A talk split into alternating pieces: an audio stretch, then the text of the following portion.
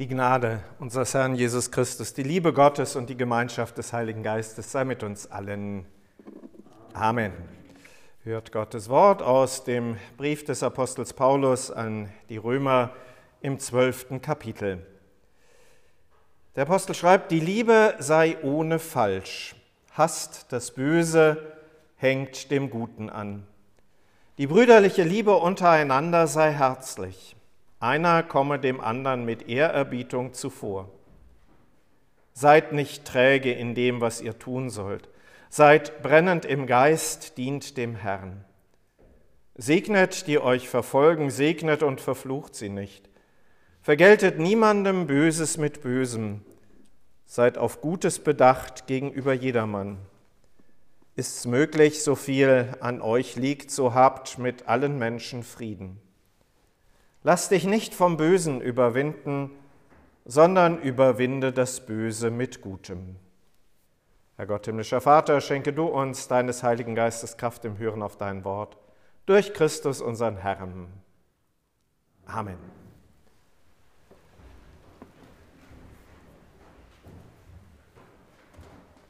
Liebe Schwestern und Brüder, es fällt nicht leicht in diesen Tagen zu reden, weil ja, weil es ja gar nicht anders geht, als auch über das Thema Krieg zu reden. Krieg in Europa, Krieg direkt vor unserer Haustür.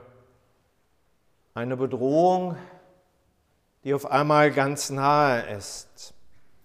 Ja, es hat auch in den Zeiten seit 1945, seit dem Ende jenes schrecklichen Zweiten Weltkrieges, immer wieder Auseinandersetzungen und Krieg in Europa gegeben, aber dann doch irgendwo deutlich weiter weg, zumindest gefühlt.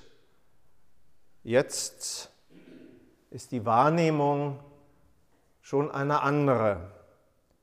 Das ging Soweit, dass in diesen Tagen auf Twitter jüngere Leute ernsthaft gefragt haben, wisst ihr eigentlich, wo von euch aus gesehen der nächste Schutzraum wäre? Und sie erst dann realisiert haben, dass dieses Schutzraumkonzept, das es einmal in der Zivilverteidigung gegeben hat, gar nicht mehr existiert, dass wir gar keine vorgehaltenen Schutzräume für Bevölkerung in unserem Land haben.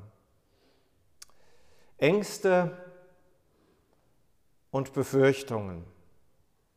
Bilder im Fernsehen, im Internet, die erinnern an längst überwunden geglaubtes. Das, was meine Generation nur noch aus Erzählungen älterer kennt, dass sie den Feuerschein über Kassel gesehen haben, als die Bombenangriffe dort auf die Stadt stattgefunden haben. Wir sind nicht darauf vorbereitet und ich glaube, man kann auch gar nicht wirklich darauf vorbereitet sein.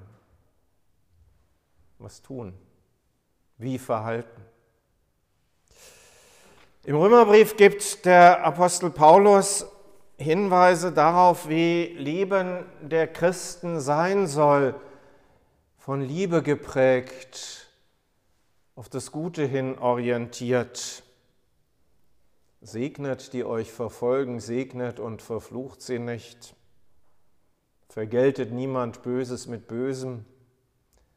Seid auf Gutes bedacht gegenüber jedermann, ist es möglich, so viel an euch liegt, so habt mit allen Menschen Frieden. Das ist so anders als das, was wir im Moment erfahren und was unsere Welt so oft prägt. Da geht es eher um Macht, um Machtposition, um Erhalt von Macht und das ohne Rücksicht auf Verluste, also tatsächlich auch ohne Rücksicht auf Menschenleben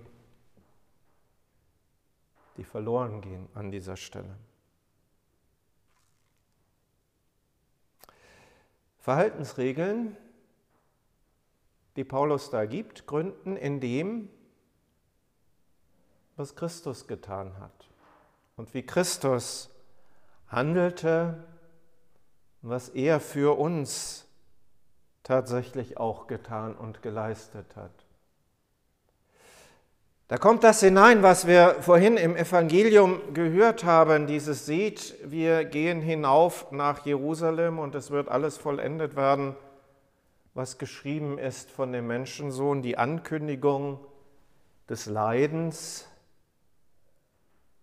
die auch so unbegreiflich ist, dass selbst die Jünger, selbst der Jünger, der kurz vorher noch das Bekenntnis zu Christus als dem Menschensohn laut werden lassen, sagt, nur das nicht.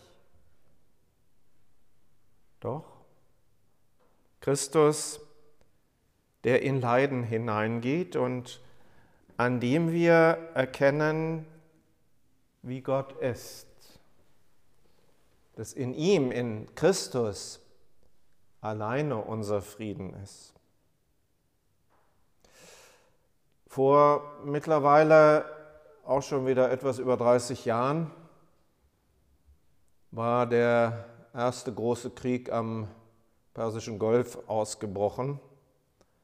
Und da gab es durchaus verschiedene Stellungnahmen, auch kirchlicherseits, die dazu gemacht worden sind. Einer stammt von dem damaligen katholischen Limburger Bischof Franz Kamphaus in einem Hirtenbrief. Tja, zum Fastnachtssonntag, also zu dem Sonntag Estomihi.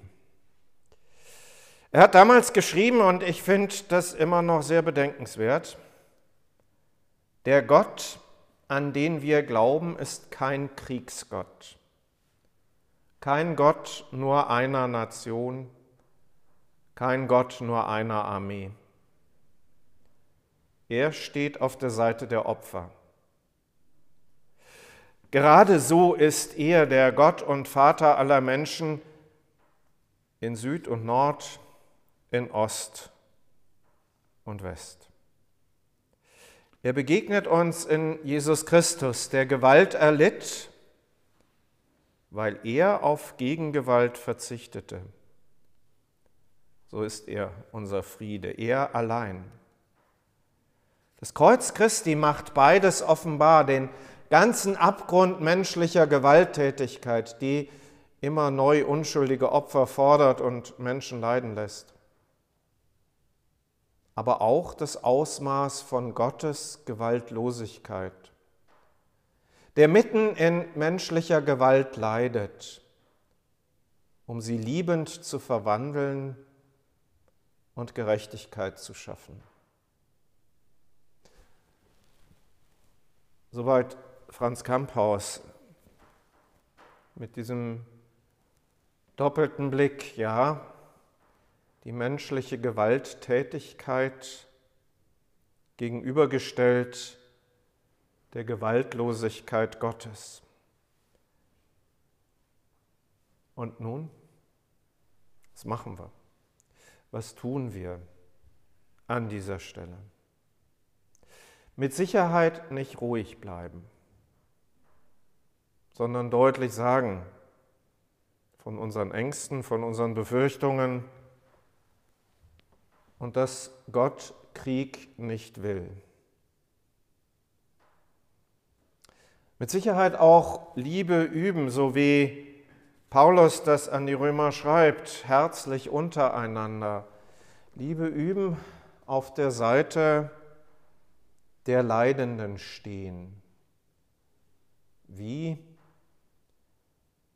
Konkret wird sich das noch zeigen, wo wir an dieser Stelle gefragt sind, aber wenn man die Bilder von der Grenze sieht, Tausende, Zehntausende Menschen, hauptsächlich Frauen und Kinder, die aus dem Land raus wollen, in dem Krieg und Bedrohung herrscht.